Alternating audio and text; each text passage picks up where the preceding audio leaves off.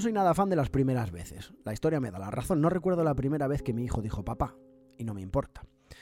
Con derretirme cada vez que lo dice a diario me doy por satisfecho.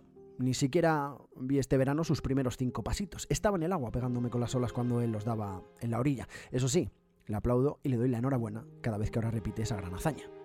Las primeras veces tienen algo de mística que no termino de entender, una épica de película más propia de Hollywood. Nos hace la industria del cine enamorarnos de momentos y darle una relevancia exagerada a hitos vitales mejorables. ¿Tu primer beso fue capaz de quitarte el aliento? ¿Te gustó la primera cerveza que recorrió tu garganta? ¿Diste pie con bola en tu primer partido? Estoy seguro de que la respuesta a todas esas preguntas es común. No.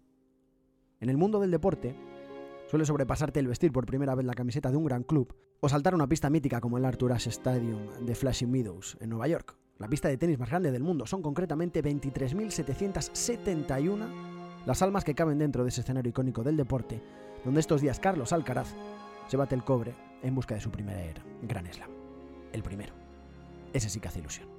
O eso entiendo, aunque te advierto que los momentos previos a las disputas de cada partido, la tensión del momento, el ruido de la grada, la presión de un país entero que da casi por supuesta la obligación de que el chaval pelee el título, no deben hacerlo sencillo. Las primeras veces son complicadas. No disfrutas, la circunstancia y el no conocer esa circunstancia dificulta y de qué manera la posibilidad de pasarlo bien durante una primera vez.